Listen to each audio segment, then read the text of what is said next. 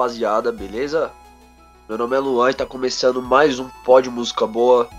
Hoje, pela primeira vez, a gente tá falando sobre um lançamento e eu tô falando, é claro, do novo álbum do Iron Maiden, o Senjutsu.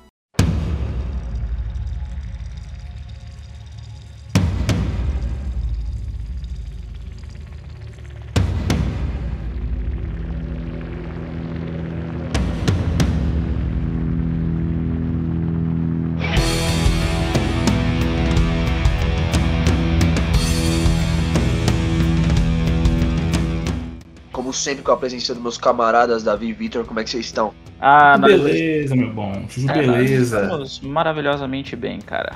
Tá Só alegria. E, e antes da gente começar a falar sobre esse disco, eu queria que cada um de nós comentasse um pouco sobre a relação com a banda. Porque, pelo pouco que eu conheço de vocês, eu acho que cada um deve ter uma relação muito diferente. Então, por exemplo, é, a gente sabe que o Iron Maiden é uma banda que tem fãs muito apaixonados, né? E acredito que justamente por isso esse disco dividiu tanto as opiniões. Inclusive, talvez esse seja um podcast que irrite algumas pessoas, né? Mas foda-se. A minha relação com Iron Maiden é bem interessante, porque, tipo, eu nunca fui metaleiro, tá ligado? Eu nunca fui. Mesmo na época da adolescência, quando eu só escutava rock, a minha onda sempre foi as bandas de hard rock anos 70, anos 80, o psicodélico dos anos 60. Metal, metal mesmo, nunca. Sempre foi em segundo plano pra mim. Então eu gostava do Metallica, eu gostava do Judas Priest, Black Sabbath, essas bandas de heavy metal mais tradicionais. E eu conheci o Iron Maiden nessa época, da adolescência.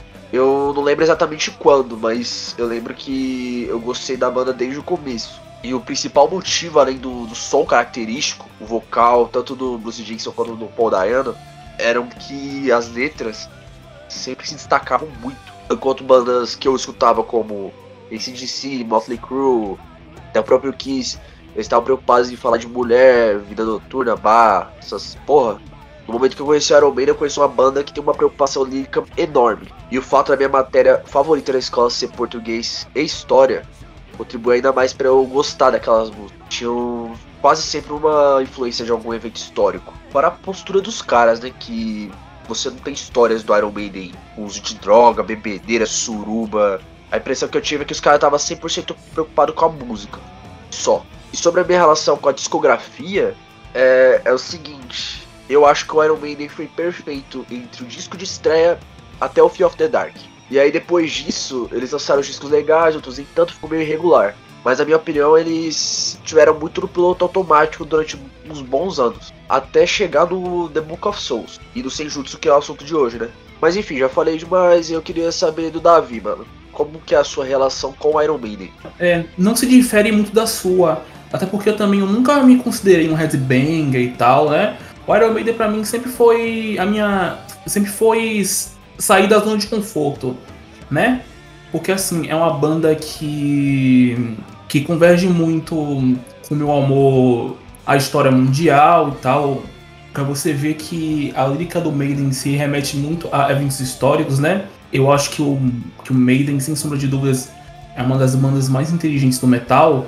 E, e assim, a minha relação com a discografia converge totalmente com a sua. É de de 80 para 92, que é do álbum de estreia até of the Dark, eles têm uma discografia muito consistente, entendeu?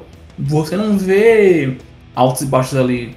Aí, de, aí depois que teve a fase do, do Blaze Bailey, que, te, que teve a volta do Iron Maiden com três guitarristas, eles fizeram discos de momentos, né? Onde você poderia ver altos e baixos, né? E também tem o, tem o The Book of Soul, que eu acho que foi um disco que o disco dessa geração que envelheceu muito bem, o The Final Front que é legal, e agora o Injustice, né? O Injustice pra mim foi um disco que no momento conseguiu superar o The Book, o The Book of Souls. Então a minha relação com Iron Maiden é a mais tranquila, né?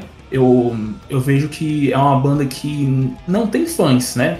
Tem admiradores e tem torcedores. É basicamente como se fosse um time de futebol. E, cara, a minha relação é maravilhosa. Sem, sem mais delongas. Uh, Rapaziada, é o seguinte, eu não sou nem um pouco fã de metal. Eu não suporto metal, eu até tentei ouvir metal. Mas eu sempre fui do rock mesmo. Rock progressivo, rock psicodélico, hard rock. O máximo de metal assim que eu escuto é o heavy metal tradicional. Aquele de Black Sabbath, talvez um pouquinho de Judas Priest, e foi por conta dessas bandas que eu parei para pensar, poxa, talvez eu deveria dar uma oportunidade para banda de, de, de, metal. Foi quando eu comecei a, a ouvir Halloween, é, Metallica, é, Megadeth e o Iron Maiden também. Eu não lembro exatamente quando foi que eu comecei a, a ter essa pira de, mano, eu preciso gostar de metal porque todo roqueiro gosta de metal e eu acho que é necessário para você também estar tá um pouco ter, ter, um pouco de conhecimento ali e tudo mais. Então eu fui buscar o, os discos do Iron Maiden e o primeiro que eu vi foi o Fear of the Dark e depois eu fui pro The Number of the Beast, que são são os dois mais clássicos assim que todo fã conhece e gosta e e é uma coisa meio que inquestionável, é unanimidade. Só que é aquilo, não, não, sabe quando você escuta e você não tem uma identificação, não gosta, principalmente de. que eu acho que vocal do, de metal é sempre a mesma coisa. Aquela, como eu tava conversando aqui com, com o Davi, é sempre aquele vocalista que faz aquele vibrato com a voz. Eu não gosto disso, me incomoda. Então, tipo, estou realmente fazendo esse podcast aqui porque é um canal é, democrático. Né? Vocês decidiram falar e eu tô aqui para para falar também. É, ouvi esse disco na, na base da sofrência, que foi difícil de engolir. Mas é isso aí, vamos lá, que eu vou. Ainda tem alguma coisa interessante que dá para falar desse disco aí. É, vocês podem ver, são duas pessoas que. Aliás, são três pessoas que não são metaleiras e um que odeia, né? Tipo, um entre nós odeia, né? Mas ok.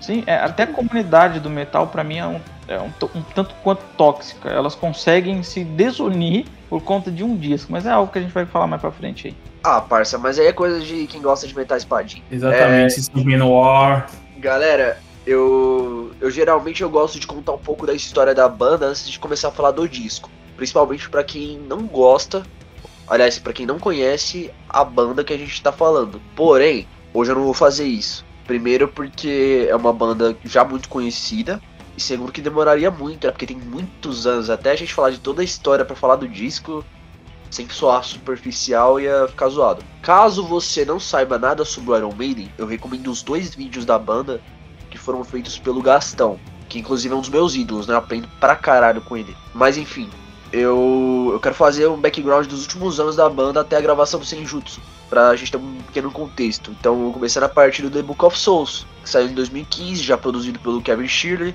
já era um disco duplo, primeiro disco duplo do Iron Maiden, um disco com músicas de 10, 13, tem até de 18 minutos. E é um disco que eu gosto muito, principalmente porque eu acho que o Iron Maiden começou a sair do seu estilo de fazer música, sair daquela forma. O assunto não é o The Book of Souls, mas para quem conhece o, os primeiros trampos do Iron Maiden, conhece o The Book of Souls, sabe o que eu tô falando, sabe que são coisas diferentes. Eles tiveram até que adiar uma turnê de divulgação por conta do câncer do Bruce Dickinson que ele estava enfrentando. Mas graças a Deus ele melhorou e continuou cantando bem pra caralho. Seis anos depois, é, agora no dia 3 de setembro de 2021, foi o maior tempo de carreira sem lançar um, um disco né, do Iron Maiden, eles já são sem juntos. Apesar de que as gravações Apesar de que as gravações começaram no início de 2019, provavelmente a pandemia te, deve ter atrasado as gravações, mixagens e etc. A capa e toda a estética do disco foi uma coisa que eu particularmente achei sensacional, né? O Ed caracterizado como samurai, o nome Senjutsu, tudo remetendo àquela cultura japonesa legal pra caramba. E aqui temos ainda mais músicas longas, e foi um motivo de reclamação de algumas pessoas. E eu já adianto que eu acho uma babaquice do caralho. Reclamar que a música tá muito longa é coisa de quem não gosta de música. Então, antes mesmo de falar da, das músicas, eu já aviso: o Senjutsu é um disco que você precisa ouvir, prestar atenção e, de preferência, ouvir mais de uma vez. Não adianta você ouvir o disco enquanto assiste o filme do Rambo na TV Globinho e dizer que não gostou, certo? Não adianta ou ouvir uma vez no meio da sentada e dizer que achou chato. O Iron Maiden fez um disco sem pretensões comerciais, fez um disco que só faz sentido se você ouvir ele do início ao fim na ordem. Porque se você ouvir uma música, é meio que como se você abrisse um livro, abrisse um capítulo qualquer, beleza, você ia até entender alguma coisa. Mas para entender real, precisa ouvir do início ao fim. É o que faz mais sentido. Enfim, eu falei demais. Vocês querem acrescentar alguma coisa antes da gente falar da, das músicas em si? Eu vou deixar essa pro final. Falou, é... o padrão do metal não é um disco horrível. Assim, eu que já ouvi alguns discos para tentar gostar de metal, ele não é nem um pouco um disco ruim. Ele é até um, um disco que é interessante para uma banda que lançou um uma banda antiga que lançou um disco nos tempos de hoje, né? Numa época que o metal já não é uma coisa mais tão forte, não é aquela coisa mais presente que o pessoal, meu Deus do céu, meu Deus do céu, lançamento novo, lançamento novo é ótimo. Lançamento que não sei o que, que não... sabe? Então, tipo, é... o, o, fã de metal é, é um negócio complicado porque ele acredita que a banda tem que ser aquela coisa dos anos 80, dos anos 90 e não vai ser. Então, por essa razão, por, por ter ouvido esse disco e achar que poderia ser uma coisa que daria para você ouvir na década de 80, 90 por aí, já é algo aceitável. Mano, me lembrou inclusive uma coisa que eu. Eu acho que eu vou falar pro final. Acho que agora é bom a gente falar das músicas e depois eu, eu tenho uma coisa para falar também. Que é bem parecido com o que você falou agora. Enfim, é... começando, o, o Senjutsu ele abre com a faixa título, né? Senjutsu. Pra mim já é uma puta faixa de abertura. É uma parceria entre o Adrian Smith e o Steve Harris. Começa com aquela introdução que traz uma atmosfera assim bem tensa pra música. E é bem interessante carrega essa, essa tensão a música inteira. E a música tem dois solos do Adrian Smith, que a guitarra dele tá puta de um feeling. A bateria me remeteu bastante a algo meio tribal. Como se fosse uns tambores de guerra, tá ligado? Tipo aqueles tambores taiko japoneses. Não sei se vocês manjam, mas enfim. Não sei se eu tô chapando, mas é a impressão que eu tive ouvindo a música. Ainda mais porque a música termina com uma explosão. Mas o melhor desse som aqui de, de introdução é aquele refrão cantado pelo Bruce Dixon. Que refrão foda.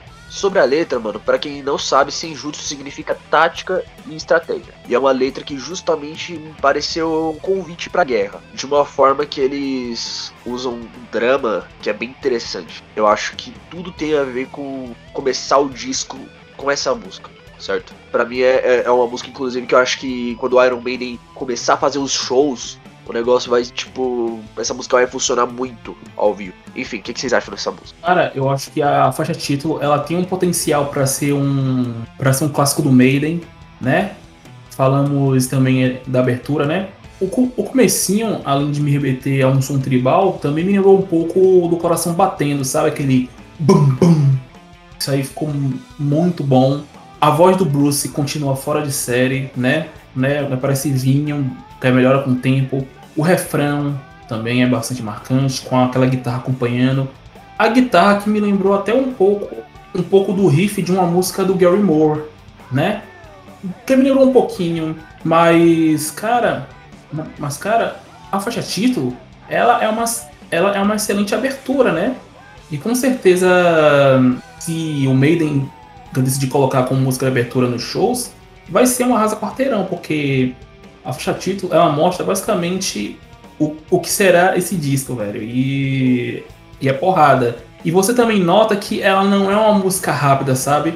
Ela não é uma música agitada, assim como assim como o disco todo não é, né? E isso a gente vai discorrer ao longo ao longo desse podcast. Mas, cara, sinceramente, eu já deixo aqui registrado que, sem sombra de dúvidas, ela é uma das minhas favoritas. E se ela não virar um clássico, vai ser uma pena, porque estão subestimando uma puta faixa. É, é, parece ser um disco de metal progressivo, se não me engano, né? Talvez é, seja por isso que alguma galera aí que é mais tradicional não, não curta tanto. É, e você não tá chapando não, Luan. É, realmente é um convite pra guerra e, e é como a gente costuma ver em filmes é, que tratam de guerras, séries, etc sempre tem esse, esse, essa batida de bateria como se fosse um. como se estivesse se preparando para uma guerra. E se tratando de um disco temático, é, é sim uma ótima faixa de, de entrada para um disco. É, você falou metal progressivo, eu evito ao máximo usar esse termo, porque não é por birra com o David que ele fala que tudo é progressivo. Mas é porque metal progressivo me lembra Dream Theater. E Dream Theater, mano, é. Culpa aí quem gosta, mas eu acho uma das bandas mais chatas das galáxias. Sinceramente, mano, que bagulho chato. Mas enfim, continuando, voltando a Iron Maiden.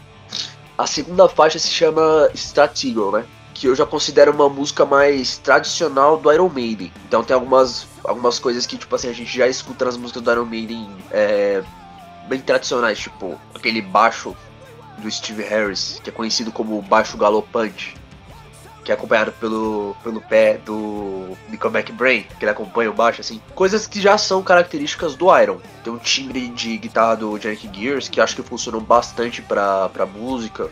Aliás, quem assina a autoria da música é o Janet Gears junto com o Steve Harris. Mas o que eu mais gostei da música foi aqueles teclados de fundo, mano, que eles colocaram no, no fundo da música. E foi justamente uma coisa que a rapaziada criticou.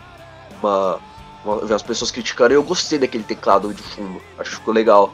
E uma curiosidade é que Stratego é um jogo de tabuleiro que parece muito com xadrez, que precisa muito de estratégia, tática, que pelo visto, pelo pouco que eu pesquisei, eu não pesquisei muito, me parece que, que era jogado pelos militares ali na Segunda Guerra Mundial. A letra, inclusive, fala sobre a arte da guerra, que pode-se dizer que é uma clara referência ao, ao Arte da Guerra do Sun Tzu, aquele livro de estratégia militar que é o mais conhecido do mundo, certo? Então, é, é isso, é uma música mais tradicionalzona do, do Iron. Exatamente, Luan. É, ela é uma música bem tradicional, né? É o modus operandi do, do Iron Maiden ali, tá tudo ali. É, muita gente também reclamou é, da guitarra do, do Yannick Gears estar acompanhando os vocais do Bruce. Mas, cara, isso não me não. Eu acho que isso dá até uma certa, uma certa sintonia, né? Já que a composição dele com, com Harris foi composto assim, então é, é uma música. Uma música sem burocracia, é bem, são eles bem à vontade mesmo, né? Chamam isso de guitarra, né? de guitarra na videokê, né? Mas eu não tenho nenhum problema em relação a isso, né? Também reclamaram dos teclados, né? Teclados que, que se você for reparar, eles não ficam em destaque, eles aparecem bem timidamente, mas ele complementa muito bem, muito bem a música, sabe? E sobre o Stratego, eu realmente eu, eu não sabia que essa música fazia referência a esse jogo mas eu tinha uma teoria de que também fazia referência a aquele livro icônico é da Arte da Guerra. É uma música que também é dispensa comentários. É, se não me engano, foi o segundo single que a banda lançou para poder para poder para poder divulgar o disco. E eu acredito que num show ao vivo ela vai ela vai soar muito feliz, tanto quanto a versão de estúdio. E eu passo a desconfiar que eles teriam gravado esse disco esse disco ao vivo, sabe? Sabe? Possa ser que tenha alguns overdubs aqui a colar, mas eu desconfio que ele foi gravado inteiramente ao vivo no estúdio. É, eu senti dessa música que parece que ele segue uma certa etapas de guerra, de fato. Por exemplo, a primeira música é uma preparação para a guerra, tá te convocando para a guerra. É, e aqui já está falando de estratégia, ou seja, é como se a guerra já tivesse começado. E você mencionou, acho que foi o, o Davi que mencionou que o pessoal reclamou que a guitarra meio que acompanha o vocal. Isso é coisa mais comum na música do que você pode imaginar. O Deep Purple fez muito isso. E nunca vi ninguém reclamar. É só os fãs chatos de metal que ficam arrumando desculpa para não gostar de coisas que são novas. É somente isso. No mais, é, realmente parece uma música muito tradicional. Parece não, é uma música muito tradicional do Iron Maiden. Pois é, esse negócio da guitarra acompanhar o vocal não me incomodou nem um pouco, né? Mas enfim, a faixa número 3 se chama The Writing on the Wall. E já começa diferente, fazendo uso de um violão que me lembrou muito uma música do Book of Souls. A música é, acho que é If Eternity Should Fail, acho que é isso. Se tiver errado, você, tira na edição. E depois é, entra um riff, que eu não sei vocês, mano, mas esse riff me lembrou muito a música celta irlandesa e principalmente Finlise, mano. Que pra mim é uma coisa positiva pra caralho, porque Finlise é uma das melhores bandas de rock que já existiram, mano. E essa é uma das minhas músicas favoritas do disco. E a gente também não pode deixar de mencionar o clipe, né, que foi feito, que é muito foda, sem brincadeira. É um dos melhores clipes que eu vi no, nos últimos tempos. É uma coisa meio Quatro Cavaleiros do Apocalipse, andando de moto no deserto, meio Mad Max. E na verdade, os, esses quatro Cavaleiros do Apocalipse são os heróis, né? Também aparece o Ed Samurai igual a capa do. Eu não posso dizer que eu compreendi a letra, mas mesmo assim tudo na música me agrada. E o mais louco de tudo é que é um single que não tem cara de single. Me parece que o realmente o, o Iron ele não tá preocupado em fazer músicas padrão para agradar as massas, né? Fazer um novo Fear of the Dark. E antes que eu me esqueça, é, essa é uma composição do Adrian Smith junto com o Bruce Dixon. A história dessa música é cheia de referências bíblicas que vai que vai da festa de de Belzazar até mesmo até mesmo a Daniel na cova dos leões. Você chegou a mencionar o clipe certo? É importante lembrar, né, que o clipe faz várias referências à capa, né, boa parte né, dos discos do Maiden, é um disco bastante bacana e realmente é o single que não tem cara de single. O Maiden mais uma vez está tá provando que ele não que ele não tá nem aí para essa para essa nova geração que costuma que costuma ouvir um hit e, e faz desse hit um viral, porque The Writing on the Wall é uma música completamente despretensiosa, mostra toda a capacidade de composição da música e letra do Maiden, né? Sem sombra de dúvidas, vai ser o hit da banda. Foi o primeiro single a ser lançado para, para divulgar o disco. E é uma música que tem, que tem um diferencial muito grande, né? Pega muito um pouco, pouco da raiz do Tim Lizzy no início, no início da carreira, né? A banda é fortemente influenciada pelo Telise também em vários aspectos, inclusive é, no lance de guitarras gêmeas. E cara, e cara, é mais uma música que eu tenho certeza que eles vão colocar na setlist ao vivo para tocar. Isso aí, isso aí não tem dúvidas. É, é mais um, uma Rasa Quarteirões que possivelmente não vai pegar o público novo, mas, mas um fã mais veterano com certeza vai, vai pegar mais. Né? Vai, ficar, vai ficar no coração daquele fã que é veterano. É, tenho minhas dúvidas, viu, Davi? Porque não se esqueça que a gente está falando de um público extremamente chato. Tanto daqueles que criticam os fãs xiitas, quanto os xiitas também. Se é que a gente pode chamar alguém assim, mas tudo bem. É, essa daqui, essa música aqui, quando ela começou, eu tive a sensação que se tratava de uma música que ainda seguia aquela lógica de guerra, né? É, preparação de guerra, estratégia de guerra, ou seja, a guerra começou e aqui a gente está falando de um confronto 1x1. Essa foi a sensação que eu tive.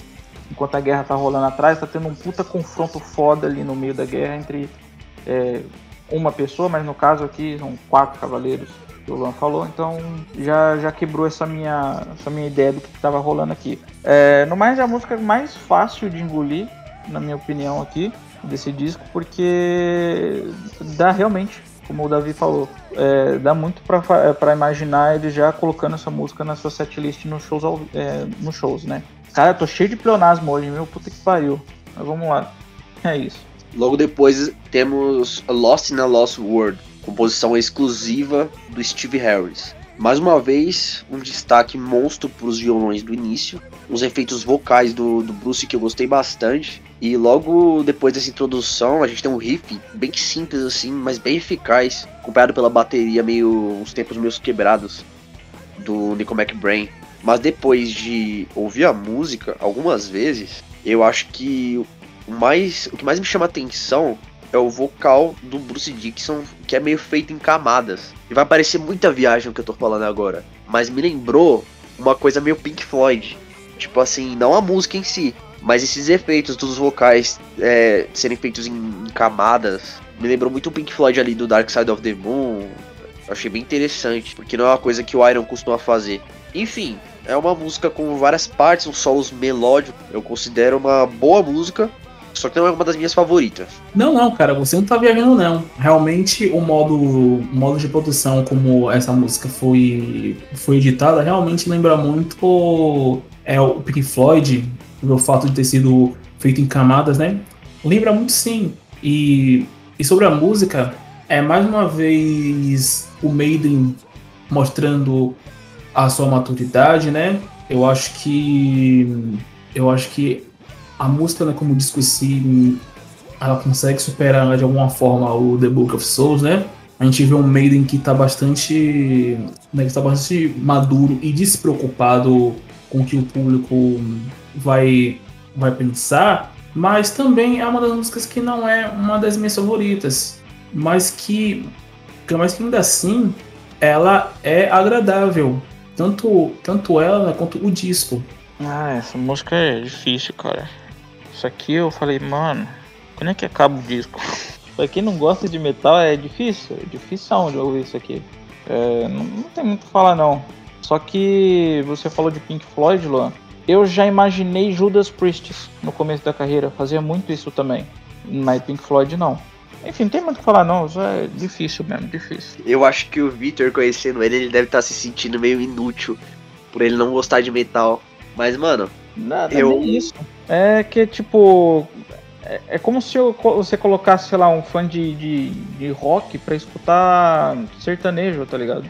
tipo isso. Ah, mano, mas tipo, eu, eu acho válido ter uma visão de uma pessoa que não gosta. Porque acho que ele vai ser bastante honesto de falar as coisas que ele não gosta e descobrir uma coisa que de repente ele se surpreende, né? Mas enfim, vamos, vamos pra frente. A quinta faixa do disco se chama Days of the Future Past, que é a mais curta do disco, com apenas uns 4 minutos. É, e é mais uma parceria entre o Adrian Smith e o Bruce Dixon. E é interessante que essa música tem um riff que é rápido, só que é, alguns momentos da música ela vai, ela fica mais devagar. E eu vejo não uma coisa parecida com Iron Maiden dos anos 80. É, é a mais parecida do Iron Maiden dos anos 80 do, do disco. Aquela fase Power Slave, Peace of Mind. E a letra é uma das que mais se destaca. Eu li uma entrevista do Bruce Dixon falando que a inspiração para a letra foi o, o Constantine se eu não me engano, tanto os quadrinhos quanto a versão do, do filme do Keanu Reeves. É, é, é uma letra ousada, porque ele imagina Deus como uma espécie de vilão. Fala umas coisas horríveis que iremos sofrer pela fúria de Deus. Nada explícito, porque o Iron Maiden não é black metal. Porque se fosse black metal a gente não estaria falando. Mas. É. Eu acho bem interessante o Iron Maiden fazer uma música com esse tema. É, é uma música curta, uma música bem tradicional também, mas que eu gostei bastante. Sim, cara, eu também eu gosto bastante dessa música. Ela se aproxima um pouco da velha escola né, do Iron Maiden. A letra, a letra é basicamente sobre, sobre a suposta ira de Deus, né? A gente, a gente vê, a gente vê um Deus irado no tanto das músicas, né? A gente vê as, as sanções que o, que o mundo pode receber a desse Deus irado mas sabe uma coisa que eu achei bacana que você falou, cara? Que realmente eu também não. Eu nunca imaginava que a referência dela era sobre o Constantine. Isso aí. Isso aí pra mim. Isso aí me soou muito bacana. E. E assim, eu não tenho, não tenho muito a comentar dela, porque as técnicas elas estão com, completamente, completamente alinhadas, né? Já adianto que o Nico McBrain ele tá se destacando, tá se destacando muito nesse disco. Você sente que ele tá todo, que ele tá todo coração. Nessa faixa não seria diferente. Não, e é interessante porque é uma letra que fala de Deus de uma maneira que os conservadores obviamente não vão gostar. E o cenário atual político brasileiro é justamente de metaleiros conservadores. Essa música Dá vontade de falar que ela é uma delícia só por conta disso. Mas é só uma música mesmo tradicional de heavy metal, tratando de um assunto que os metaleiros de hoje, né? Os metaleiros Nutella, metaleiro cristão conservador, não vai gostar. E só por isso aqui já é uma coisa que eu falo, não, a música é muito boa, mesmo não gostando. Mas é isso aí. E na, na sexta faixa do disco, que é fechando o CD1, né, eu esqueci de mencionar, mas é um disco duplo temos a, a música The Time Machine, que é uma composição do Jerick Gears com Steve Harris. E a, a primeira vez que eu ouvi já me remeteu diretamente à música Talismã do Final Frontier, não sei vocês. Que depois eu percebi que eu, eu fui, fui, pesquisar e também é uma composição do, do Jerick, Talismã. Só que essa música para mim é melhor que Talismã. E também é, me lembrou muito Iron Maiden da frase ali, da fase do Brave New World. Desse primeiro CD, eu confesso que é, é, a música que menos me empolgou. Não chega a ser ruim nem chata. Eu, eu gostei ainda, mas não, não teve aquela empolgação. E o destaque principal vai para aquele violão do início e, e o fim da música, né? O Iron Maiden gosta de fazer isso, começar a música de um jeito, aí ela muda, aí ela termina do mesmo jeito que começou. Que é uma coisa que eu também vejo a galera reclamando e eu gosto muito quando o Iron Maiden faz isso. Dá um clima de como se fosse um looping, tá ligado? Eu gosto, mas enfim. Cara, essa faixa também, ela não me empolga, entendeu? Não é nem por ela ser ruim, sabe? Porque tá longe disso. E você vê que é o modus operandi do Iron Maiden, porque tem aquele andamento lento, mais uma vez arranjos de violão no início, aí durante o meio da música você vê que ela tem um ritmo um pouco mais frenético, né? Porque, porque não dá pra falar agitado, porque não, não é um disco agitado, não é um disco que agita, né?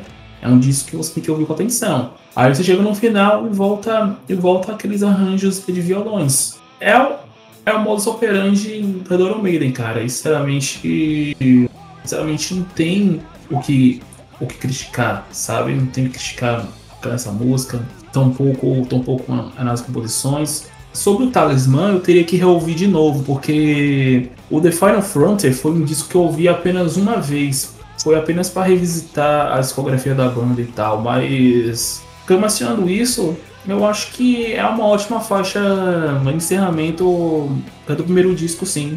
Não fica. Não deve. Não deve nada ao que o, ao que o Maiden fez há 40 anos atrás. Eu acho que isso é algo que não dá nem para comparar, entendeu? E eu vou chegar nisso no final. Eu ia falar alguma coisa, mas me deu um branco. Enfim, é. Ah, tá, lembrei. Da 5. Isso que, que o Iron Maiden fez nessa música é a síncope. É uma coisa completamente normal em alguma coisa conceitual.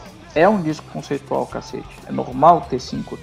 A música começa de um jeito e depois ela sobe, ela tem um ponto alto, daqui a pouco ela desce para encerrar de uma maneira mais calma. Se chama síncope. O pessoal reclama de síncope. Caralho, como o pessoal do metal é chato, mano. Enfim, é, enfim, no mais, é. Não sei, não sei muito o que falar dessa música. Mais uma música comum para mim. Bom, o CD 2 começa com a Darkest Hour, mais uma parceria do Bruce Dixon com o Adrian Smith. Uma composição lindíssima, né? Começa com aquele som de, de gaivotas, uma coisa meio como se estivesse no mar, litoral.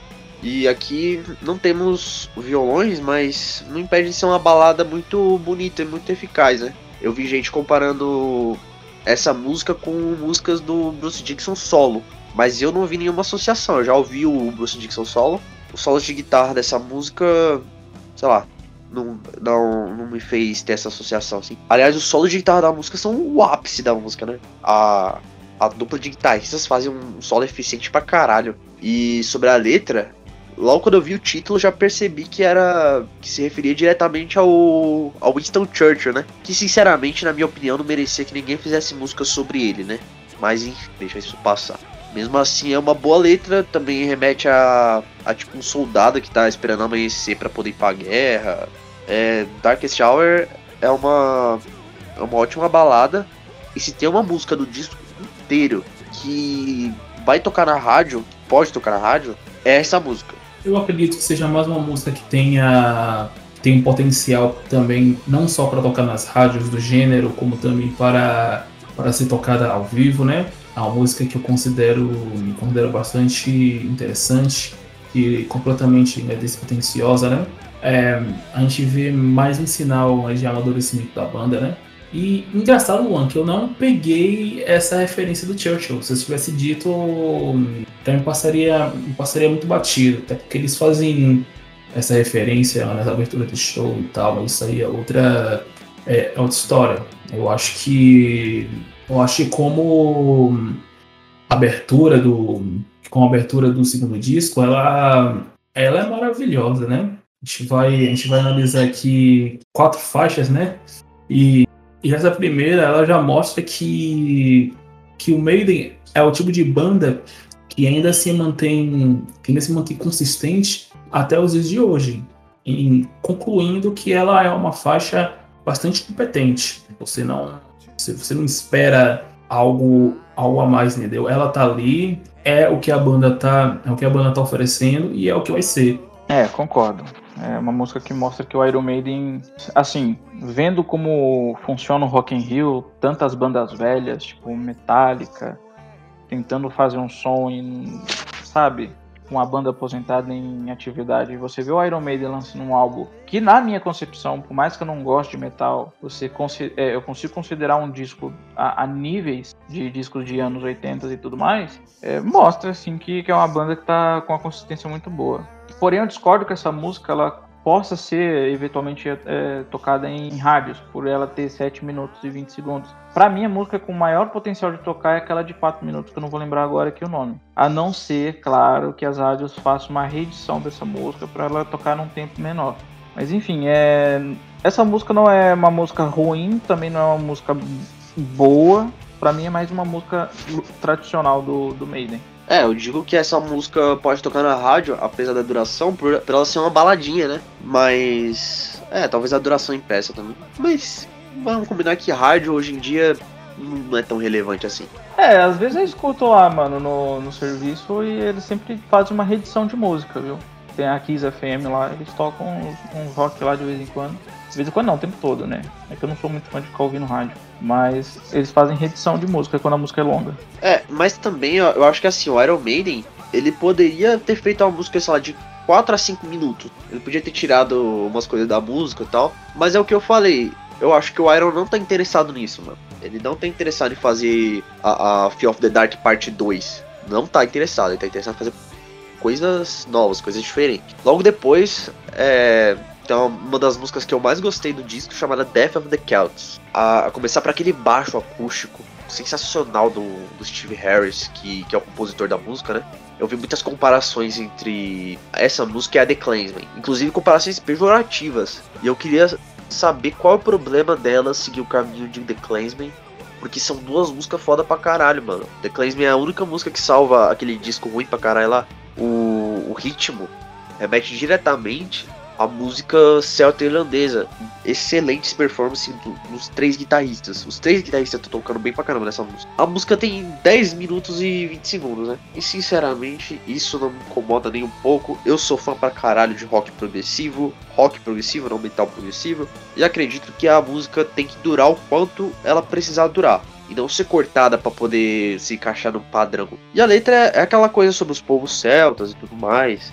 O Steve Harris adora escrever sobre diferentes culturas, os tipos celtas, os nativos americanos e afins, né?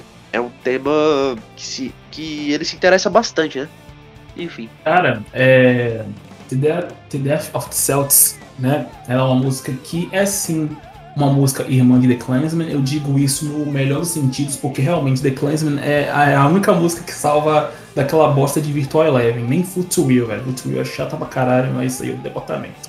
Né? Os arranjos você vê muita similaridade em, em The Clansman, sabe? Isso não é ruim, isso é maravilhoso, porque a música por si só é maravilhosa. E Death of the Celts, ela não faz feio, porque ela se sobressai muito como uma música é bastante amadurecida.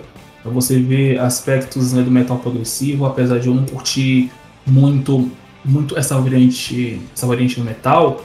É um gênero que eles não faziam desde o A Matter of Life and Death, né? Se você for parar para analisar. Mas nessa música, você sente que eles têm um, um senso de autorresponsabilidade muito grande, sabe? E, e eu também concordo plenamente contigo, Luan, sobre a duração da música. A música tem que durar o que ela tiver que durar.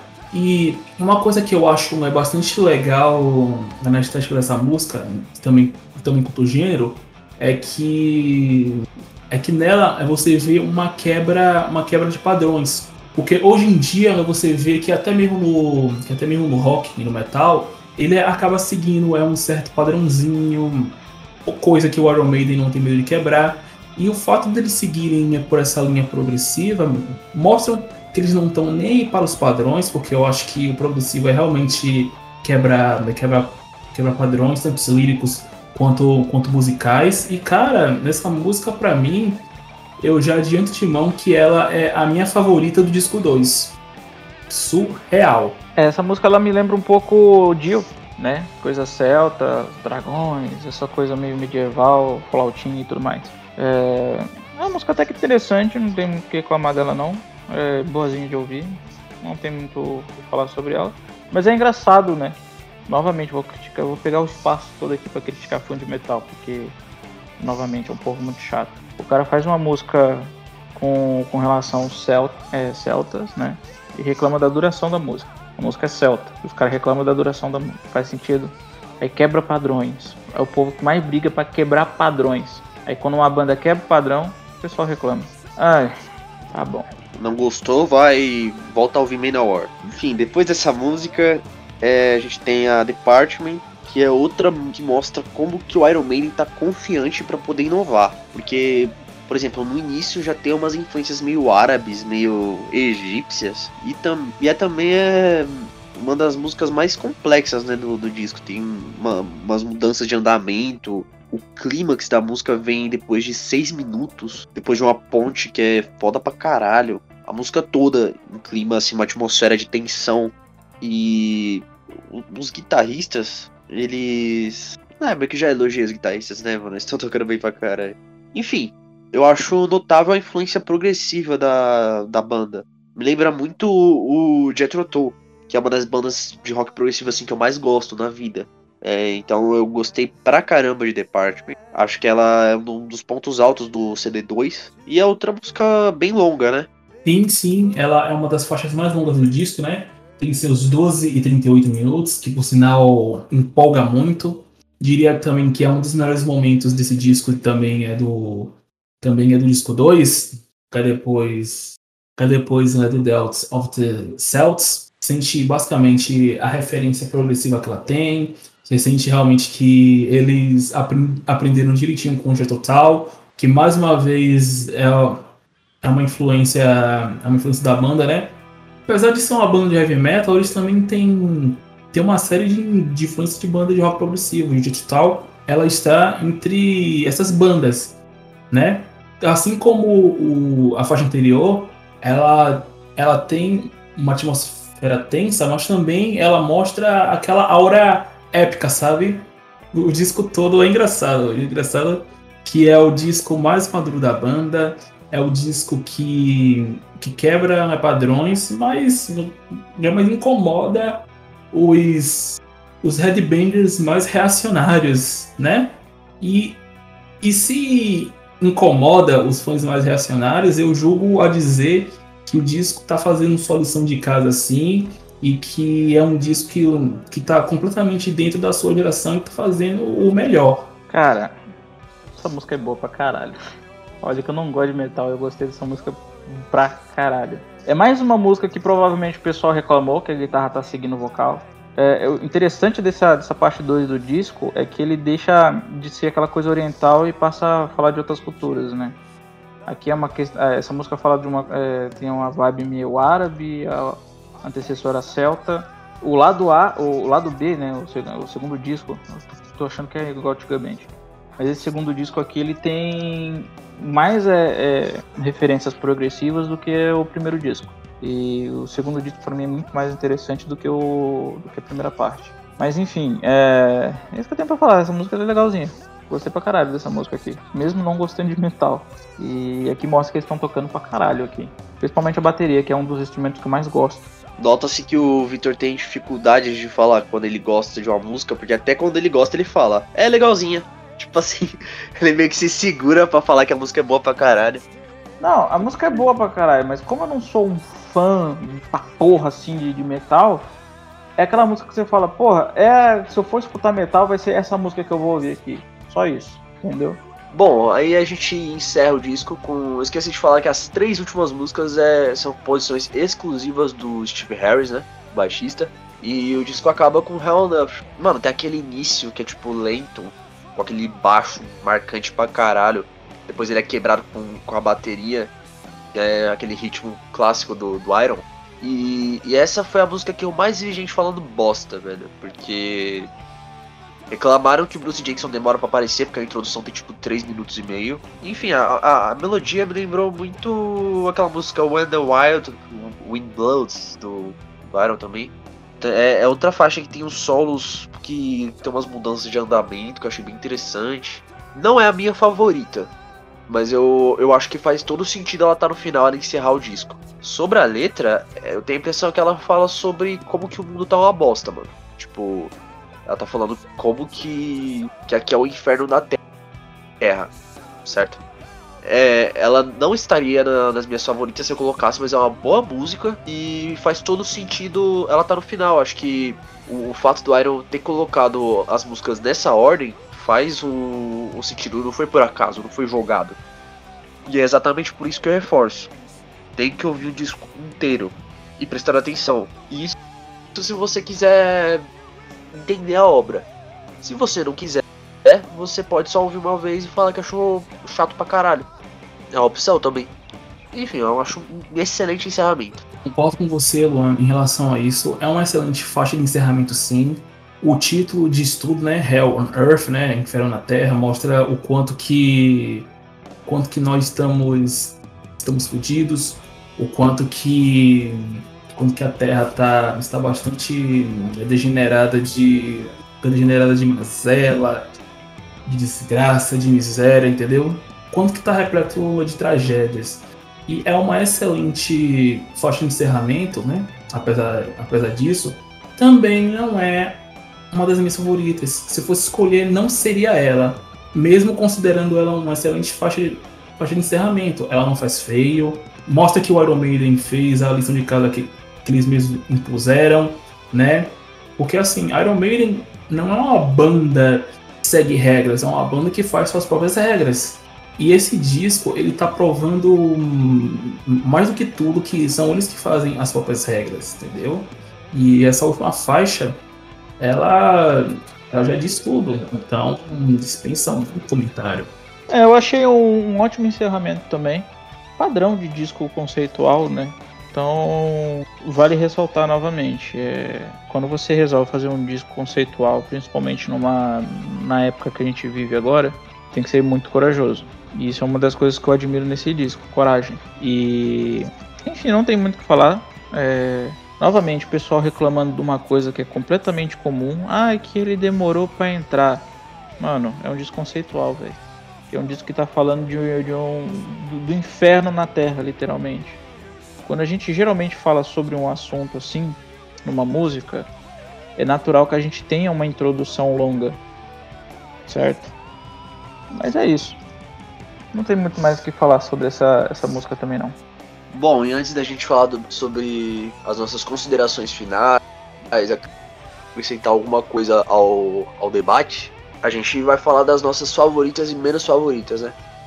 Começando por mim, é, eu acho que eu vou colocar três favoritas, né? Que é o, o nosso limite. Como nossas favoritas, eu colocaria Writing on the Wall, faixa 3, a Death of the Celt, Department.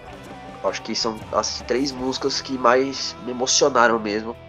Três músicas fodidas de tão boas. E. Enfim, acho que eu vou esperar vocês falarem a, as favoritas de vocês pra gente partir pras menos favoritas. Olha só, Luan, a, as minhas faixas favoritas, elas basicamente se igualam às suas. Com diferença de que a minha favorita será o Sinjutsu, porque é a faixa de abertura que eu considero bastante marcante, né? Vou ficar com Death of the Cells também e The Department, que também foram as faixas que mais, que mais me tocaram e que me ajudaram a abrir bastante a mente nesse universo do metal progressivo. A favorita desse disco é o The Rinting of the Wall, acho que é assim que fala, e Department. São as músicas que eu mais gostei desse disco aqui. É, Davi, se fosse pra escolher quatro, eu acho que eu acrescentaria Senjutsu também. Puta abertura. E menos favoritas, cara, é... eu acho que, eu... que é The Time Machine mesmo. É uma música boa, mas como eu falei anteriormente, mano, não me empolgou muito. É uma, uma faixa que. As cinco primeiras do disco, tipo, eu tava empolgadaço, tipo, amarradão ouvindo. A The Time Machine deu uma, uma leve brochada. Aí depois tem Darkest War, que, que aí já, já anima de novo. Enfim, então The Time Machine é a minha menos favorita. É, cara, eu também fico com The Time Machine, porque realmente é uma faixa que não me empolga, que, que não me desperta tanto sentimento. É a faixa de mais uma série da, da qual eu ouço hoje, amanhã eu não preciso ouvir mais. É, então é unanimi, unanimidade, que também não. Isso daí é mais difícil de ouvir. É bem, bem difícil de ouvir. E aí, vocês têm considerações finais a fazer antes da gente encerrar? Tem sim. Inclusive é uma coisa que eu tava guardando aqui pro final. Sinjutsu, ele é um álbum que mostra bastante a maturidade da banda, mostra o quanto que a banda esteve engajada é no, é no metal progressivo. E a recomendação fica para, para você que quer abrir a sua mente em relação a esse subgênero, ao, ao metal como um todo, a você que tenha, que tenha a mente aberta em não ficar apegado nos clássicos da banda. E agora a recomendação que fica também é a seguinte: se você está muito apegado ao Iron Maiden do The Number of the Beast e do Power Slave a, achou ruim as faixas serem longas e não gostou do disco, me desculpe, meu, você tá sendo hipócrita, cara. Porque o Iron Maiden, desde que a banda era banda, sempre fez músicas longas. Isso, isso ao redor dos anos. Se eu fosse fazer uma lista, a gente ficar aqui o dia inteiro, mas enfim. E, e cara, o Justo é o, é o disco para você que entende a maturidade da banda. O Justo é o disco que não é o disco para você que, que é metal espadinha, que curte menor, que faz, faz a mesma música e que ainda assim você se ainda assim você se emociona e aí você chega no seu justo para o cacete. Esse disco não é para você, cara. Esse disco não é para não é para gente que escuta esse metal espadinha. Então, portanto, ele não foi feito para você, irmão. Então, então ou, ou, uma coisinha né, que tá dentro, que tá dentro da tua área, entendeu? Ou você procura abre a cabeça. Você tem duas opções. Ou você abre a cabeça para ouvir o disco, ou, ou você simplesmente procura outra coisa pra ouvir dentro da tua área, cara. Porque assim, Justin, ele não tem nada a ver com o seu metal espadinha. Então você que lute, irmão. Você que lute. Mano, é. você falando, ficou me parecendo. Desculpa te interromper, Victor. É... Ah, mas ele falando, eu lembrei de Chico Xavier do Gueto, mano. Iron Maiden não faz, não faz música para você. Fã de metal espadinha, fã de filme do Rambo, tá ligado? Eu logo lembrei de Chico Xavier do Gueto. Mas, Foi enfim, referência mesmo. O, o Davi, ele tá cheio dessas ultimamente. É, ele me deu uma ideia pra final de vídeo. Que é porque o vídeo não vai mais pro ar, porque eu não vou fazer mais. Mas o final do vídeo ia ser por conta do Davi. Que ele falou, ah, com mentira eu vou acreditar, tá ligado? Aqueles podcast fez muito bem pro Davi. Você falou que o que rap tá fazendo bem para mim, mas tá fazendo pro Davi também. Mas enfim, minhas considerações finais, cara. Então, na verdade vai ser uma crítica pro, pro, pros fãs de Iron Maiden e pro, pros fãs de metal em geral que, que, que gosta de ficar criando até debate sobre isso, mano. Por isso que o rock ele é o que ele é hoje. Chato, insuportável. Por causa do, do ouvinte, do fã de rock, do fã de metal. Nós temos que valorizar até mesmo o Iron Maiden, se você gosta de heavy metal, o que não é o meu caso, mas se você gosta, você tem que valorizar esse disco. Porque ele tá em alto nível. Não adianta você ser aquele conservador que fica esperando um The Number of the Beast, um Fear of the Dark. Nunca mais vamos ter isso. É a mesma coisa, sei lá, você esperar o Kiss lançar alguma coisa interessante hoje. Alguma coisa a nível dos anos 70. Não vai acontecer. Se você tá apegado a esse tipo de conteúdo, só escute aquele conteúdo que já existe. Não fique esperando uma coisa nova ah, mas a banda apareceu falando que vai voltar às origens. Não vai. Então, quando a gente tem uma banda como Iron Maiden, que conseguiu de certa forma fazer, valorize. Ah, mas não é um Fear of the Dark. Foda-se, mas tá no mesmo nível. Bruce Dixon tá cantando pra caralho, os membros da banda estão tocando pra caralho. Então, tipo, valorize, cara. Não adianta você ficar dando. Ai, que os fãs de Iron Maiden, que os fãs de Iron Maiden são xiitas o disco é uma bosta.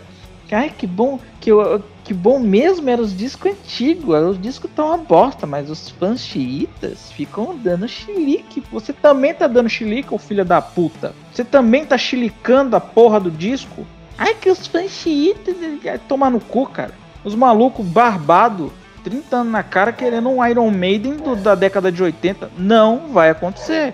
E o disco é bom para quem gosta de metal. Não é o meu caso. Mas como a gente tem que ser profissional aqui, dar o ponto de vista profissional, não é um disco ruim. Meu cachorro tá latindo de fundo porque ele é um desgraçado. Igual quem fica cheatando essa porra desse disco aqui. Mas enfim, desculpa aqui, foi só um desabafo, tá bom, galera? É isso aí, minha opinião sobre o disco. eu até ia falar mais, mas acho que vocês representaram boa parte das minhas ideias, porque ontem eu fui até atrás de ler resenha e eu, a ideia no início era ler algumas. E eu li só uma, porque, mano, não dava, velho. A que eu li, basicamente o cara falava assim, ó. Mas esse disco aqui não, nem se compara ao Peace of Mind, ao Number of the Beast. Aí eu penso o seguinte, mano. Uma banda não fica muito tempo fazendo a mesma coisa. Ah, é, claro, algumas ficam. Mas é que tá, quando ficam, a pessoa critica. Então muita gente fala do ACDC, por exemplo que só faz a mesma música. Mas o som é legal. Por mais que seja aquela coisa bem quadrada, tipo, é aquilo e pronto. É legal. Então, quando a banda resolve inovar, os caras criticam também, mano. Qual é a fita, velho? Os caras não são os mesmos, mano. Pode-se dizer que o, os membros do Iron Maiden que estavam no Fear of the Dark, aqueles caras morreram. Certo? Eu gosto de, de olhar assim. Aqui é o, o bagulho é novo. Meu irmão aqui tá me atrapalhando, ó. Filha da puta, sai daqui. Vai se fuder, você tá falando do Iron Maiden, Paulo? Maluco. Tá falando mal do Iron Maiden por quê? Vai pra lá, cara, é sério, eu tô gravando. Você é poser. Corta isso aí, o Vitão, na edição. O Iron Maiden, ele. Tipo assim, na, daquela época ele morreu.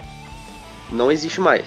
E aí, hoje em dia, os caras ainda estão com vontade de fazer, mano. O Bruce Dixon passou por um câncer.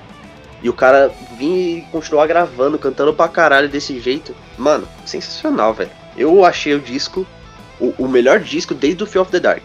Eu só não posso chamar ele de clássico, porque eu acho que para você ser clássico, você precisa passar no teste do tempo. Acho que só o tempo vai dizer se esse disco vai ficar ou se ele vai só ultrapassado. Eu acredito que futuramente, se pro público que gosta de rock, esse vai ser um disco que que vai, vai ser considerado um clássico assim. Enfim, é isso. Cara, sinceramente, o Iron Maiden ele não precisa de um The Number of the Beast novo. Eles não precisam de um Power Slave, não precisam de um Fear the Dark. O Iron Maiden só precisa ser o Iron Maiden. Porque, velho, se eles tentarem fazer aquilo que eles faziam anos atrás, eles vão perder a, a, a identidade, entendeu? E o Senjutsu, ele não é sobre isso. O Senjutsu é sobre o Iron Maiden dessa geração, o que, que eles querem ser. E eu digo, hum, me isentando de, de qualquer pretensão de que de que é um disco que pode envelhecer tão bem quanto o The Book of Souls, porque para mim ele já superou o The Book of Souls. Para mim, Sin Justo, ele tem de tudo para envelhecer muito bem. Disso aí eu não tenho dúvidas. Tem a impressão que a geração tá. Essa nova geração tá preguiçosa, né, mano? Os caras não conseguem ouvir uma música até o final porque oh, a música tá muito longa. Ah, vai ouvir menor então, caralho. Ou então vai ouvir punk, né? Punk é as músicas de dois minutos, o vocalista já começa a música cantando. Foi simplista, vai ouvir punk então. Detalhe que são três pessoas aqui que estão falando isso que não são, tipo, fanáticas pelo Iron Maiden. Eu conheço bastante a discografia, gosto muito.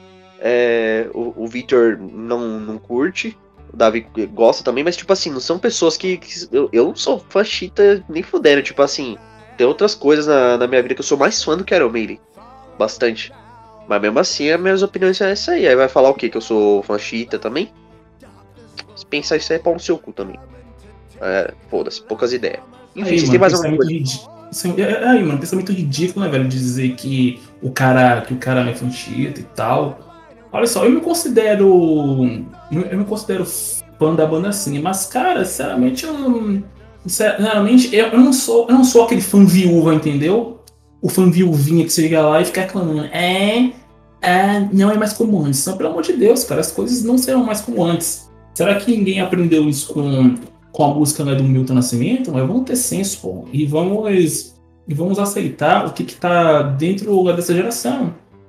É isso. É tudo que eu tenho a dizer. Enfim, é, vamos encerrar ou vocês querem falar mais alguma coisa? É, por mim a gente encerra. Por mim também. Bom, rapaziada, a gente falou um pouco mais nesse, nesse encerramento, mas eu acho que o assunto pedia, certo? E beleza, é... Tamo, tamo terminando aqui. Nossa, esse encerramento ficou horrível. Vou, vou começar aqui. Então é isso, rapaziada. A gente tá encerrando mais um podcast. A gente falou um pouco mais nesse final, porque acho que o assunto pedia que a gente falasse mais. Só que eu espero que vocês tenham gostado. É a primeira vez que a gente faz um podcast assim que lança um disco. É... Mano, curte, segue nós ali no, no Instagram. Para dar essa moral também, porque a gente fez o Victor Bellarmino ouvir heavy metal, então é uma coisa que o, o, o esforço merece uma recompensa, né? Então comentem com seus amigos que gostam de rock. E, e é isso. Todo sábado nós está aí. Falou. É isso aí, gente. E não esqueça de seguir, tá? Porque o esforço do Vitor foi muito grande. Arroba pode música boa. Segue lá. Fique atento às novas. Às nossas novas as novidades, né, gente? E é basicamente isso. Valeu, fui. Falou, rapaziada. Até o próximo episódio. Fiquem com Jesus.